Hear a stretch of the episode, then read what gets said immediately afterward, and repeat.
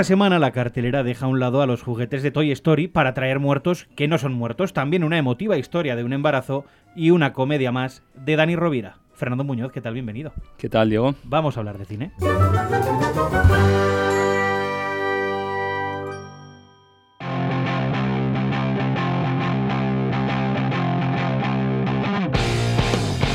Bueno, Fer, si la semana pasada hablábamos de los juguetes de Toy Story, esta empezamos con unos muertos un poco peculiares. Unos muertos que no mueren, que ya lo dice el titular, los muertos no mueren, es la última película de Jim Jarmus, este director eh, idolatrado para cierta parte de la crítica, sobre todo para el público más hipster. Su anterior película, Patterson, eh, aparte de ser la mejor película del año, para mí y para los críticos de ABC que la votaron ese, el año de su estreno, era una película muy pequeñita que a partir de la poesía, sin muchos argumentos y mucha historia, decía muchas cosas de la vida.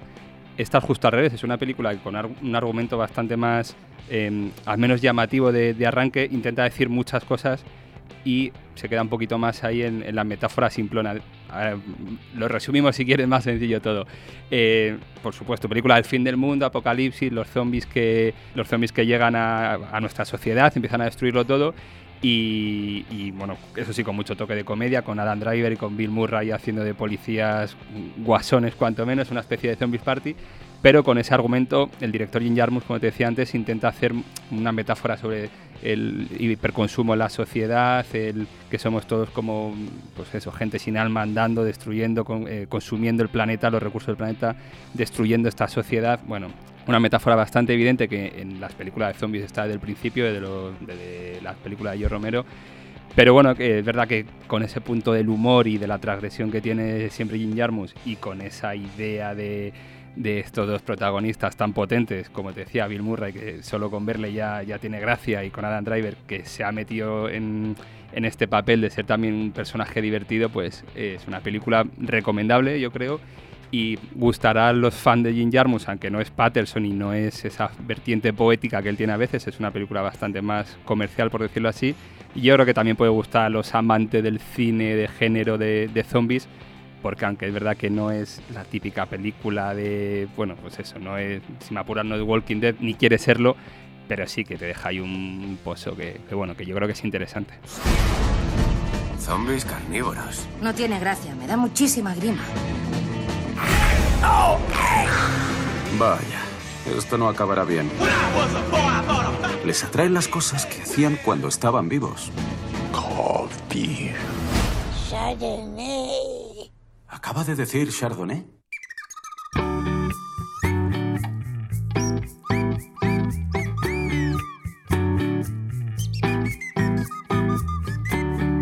La segunda película de esta semana, Fer, es un embarazo que es real, que no es un embarazo solo para una película ficticio. Eso es, y se titula Los días que vendrán, como no puede ser de otra manera, por, lo que tiene que venir delante de, después de los nueve meses de gestación.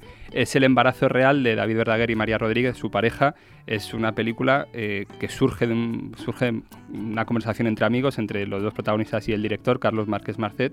Eh, de hecho, Carlos y David estaban rodando Tierra Firme, su anterior proyecto, y en, María se queda embarazada en ese lapso de tiempo y deciden eh, meterse en, este proyecto que de principio suena un poco locura, si ya es una locura para unos padres primerizos eh, embarcarse en su primer embarazo, no puede ser de otra manera si son primerizos, pero si ya es una locura ese primer embarazo, añadirle entre medias un rodaje de una película, pues es cuanto menos un reto para valientes. Y la, la, la película es, yo creo que es una de las mejores películas del año española, si no la mejor junto con Dolor y Gloria, sí una de las mejores. Bueno, y eso que llevamos medio año todavía, porque faltan cosas. Sí, sí, está por venir todavía mientras dure la guerra, la película de Amenábar, también la película de, de, los directores de Andía, que es sobre un hombre topo, el último hombre topo que, que existió en España, que está también bastante curiosa. Por supuesto, la película de García, el crack cero, o sea que hay todavía mucho por venir, es verdad. Y además de un embarazo, en la vida pasan muchas cosas, o sea, ¿qué más nos cuenta esta película? Aunque el embarazo es, es real, es el embarazo de la pareja, los protagonistas de la película no son ellos, no es un documental. Eh, de hecho, los personajes eh, que protagonizan la película son bastante diferentes a como son el propio David y la propia María. Pero sí que es verdad que mm, la película tampoco tiene un conflicto interno, no hay un gran drama, es simplemente eh, bueno, pues qué le ocurre a una pareja que lleva un año viviendo juntos, que de repente se quedan embarazados sin buscarlo, las decisiones que quieren tomar, que no toman, ella tiene que dejar el trabajo, no tiene que dejarlo, eh, él cómo afronta la, la, vida porque de repente se tiene que tomar su trabajo más en serio y luego todo esto rodado con una delicadeza también y con una sensibilidad por parte de ellos, pero claro, al fin y al cabo no solo es su proyecto, sino que es su propio embarazo. Y luego lo más curioso de la película que eh, María, su madre, rodó hace cuando nació María, él se reunió con un equipo de gente también, amigos suyos, y rodaron su propio parto. Entonces es curioso ver a María en la pantalla viendo cómo nació ella, ir mm, haciendo un juego de espejos también al mismo tiempo con el nacimiento de su hija. Yo creo que es una película eh, bastante poderosa, es emotiva, eh, no es nada dramática, no es una película que vaya a ser un conflicto dramático, que salgas ahí, no es una película blanca, bonita, sencilla y yo creo que es una de las grandes sorpresas de este año del cine español. Ayer discutimos, pero es normal que las parejas discutan. Ole. O sea, no te asustes. Lo contrario, no te fíes de la gente que no discute. Tú y yo también discutiremos.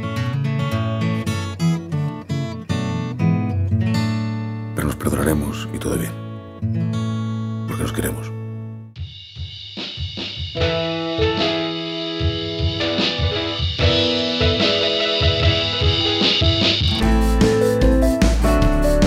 Y en tercer lugar, Fer, vuelve Dani Rovira, si es que se había ido.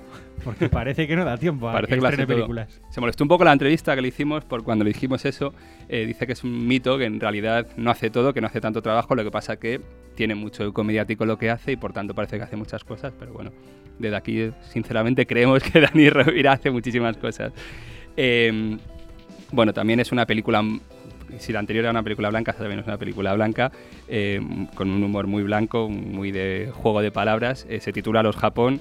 El punto de partida es sencillo, bastante absurdo. Es eh, que de repente eh, el emperador de Japón muere sin descendencia y tienen que buscar en Corea del Río, un pueblo de Andalucía, donde hace 500 años llegó la primera expedición de Japón y de repente ahí el, árbol genealógico ha llegado hasta el propio Dani Rovira. Bueno, el punto de partida es así, es un disparate.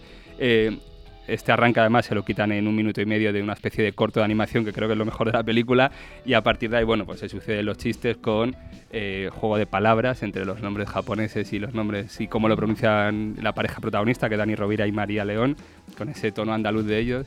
Ejemplo fácil y básico para que todo el mundo vea el nivel de, chiste de la película. Una asesora de la corte imperial que les ponen a ellos allí se llama Mariko y todo el rato la el chiste de la película es que María León, con su gracia andaluza, dice maricón para referirse a ella. Bueno, pues ese es un poco el nivel. En otro momento aparece un tal Sosito y Dani Rovira le hace muchas gracias y Sosito muchas, muchas veces. Entonces, bueno, más allá de eso, que es una película que si vas sin prejuicios para verano, bueno, te vas a divertir viendo las aventuras allí. Y luego también tiene un mensaje detrás intentando dar una carga de mm, empoderamiento de la mujer, la crítica al presunto machismo o al machismo que tiene la monarquía imperial de Japón. Bueno, ahí intentan ahí meter un poquito de trasfondo, pero tampoco hay mucho más. Más allá de eso, una película de chistes. De, quien entre en el juego de Dani Rovira y en el juego del, de este tipo de humor situacional, si me apuras, pues se pasará una horita y media muy entretenida. Si no, pues igual no es la mejor película para recomendar. ¿Cómo voy a ser yo el emperador de Japón? Pa' que Rin no canta, coño, cosas más raras hemos visto.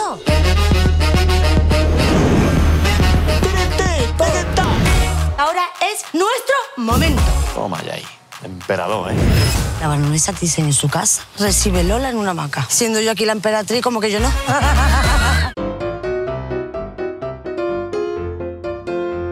Y con esta sintonía, Fer, no se me ocurre otra cosa mejor que entrar en nuestra sección de recomendaciones rápidas para los que busquen algo familiar. Bueno, tenemos a Dennis Quaid en la película Tu mejor amigo, una nueva aventura. Es la secuela de una película que se titulaba Tu mejor amigo. Eh, típica película, recuerda de tu infancia de los años 90, la película de Beethoven, Uno más en la familia. Bueno, pues es ese estilo de película. Fami- eh, una familia clásica americana, su perro que es, al que escuchamos sus pensamientos, que es un gran perro, un amigo más de la- dentro de la familia. Bueno, una película para ir con niños este verano y buenos valores. Para los nostálgicos. Eh, aquí hay menos buenos valores que el anterior, es, es- es el remake de Muñeco Diabólico. Eh, las críticas en Estados Unidos han sido bastante malas, la verdad, yo no la he podido ver, eh, pero bueno, yo creo que la gente que disfrutara pasar un buen rato con Chucky, pues verá aquí el Muñeco Diabólico su alter ego. Una comedia. ya hemos hablado de ella, Los Japón, la película de Dani Rovira con María León. Quien quiera ir a divertirse al cine conociendo el tipo de humor que es, bueno, pues disfrutarán de la película. Dime una imprescindible. Es la película más imprescindible del año. Eh, no vamos a recomendar mejor película del año, seguramente. Es Matrix. Eh, la reponen en bastantes cines de España eh, porque sé que se cumple el 20 años de, su estreno. Bueno, como mucha gente no la pudo disfrutar en la gran pantalla, pues yo creo que es un buen momento para volverla a ver en una pantalla enorme. Y quien se quede en casa, ¿qué tienen las plataformas digitales? Esta semana vuelve Paquita Salas, el fenómeno español de Netflix. Eh, se estrena su tercera temporada con bueno, guion y dirección de los Javis. Yo creo que quien disfrutara las primeras temporadas se va a reír muchísimo de nuevo.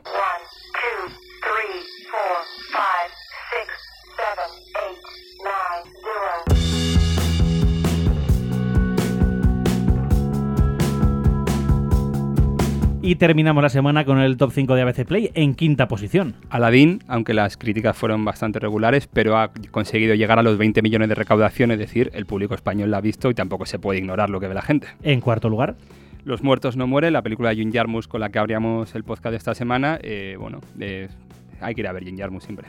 Tercer lugar. En los 90 la película de Jonah Hill, eh, hablamos de ella la semana pasada, eh, quien la ha visto ha salido encantado. Eh, bueno, por desgracia se ha visto poco, no ha tenido un gran recibimiento de la taquilla, pero bueno, es una película pequeña, pero que quien la ha visto la ha disfrutado y seguro que la ha recomendado. En segundo lugar. Los días que vendrán, la película de la que ya hemos hablado también, de Carlos Márquez Marcet, bueno, una pequeña joya de este año del cine español. Y en primera posición. Toy Story 4, aparte de arrasar en taquilla, arrasó las críticas y bueno, es la película del verano para los más pequeños y para los más mayores también. Para los lectores de ABC que tenemos en ABC Play esta semana. Bueno, pueden leer la entrevista con Jarmus que hemos hecho, que es interesantísimo como todo el personaje. También la entrevista con Dani Rovira, el que no le gustó la pregunta que le hicimos. Y por supuesto, eh, entrevista también con David y con María que nos cuentan los secretos de ese embarazo de la película y, y algún detallito más. Y nosotros nos escuchamos la semana que viene. Hasta luego, Fer. Hasta luego, Diego.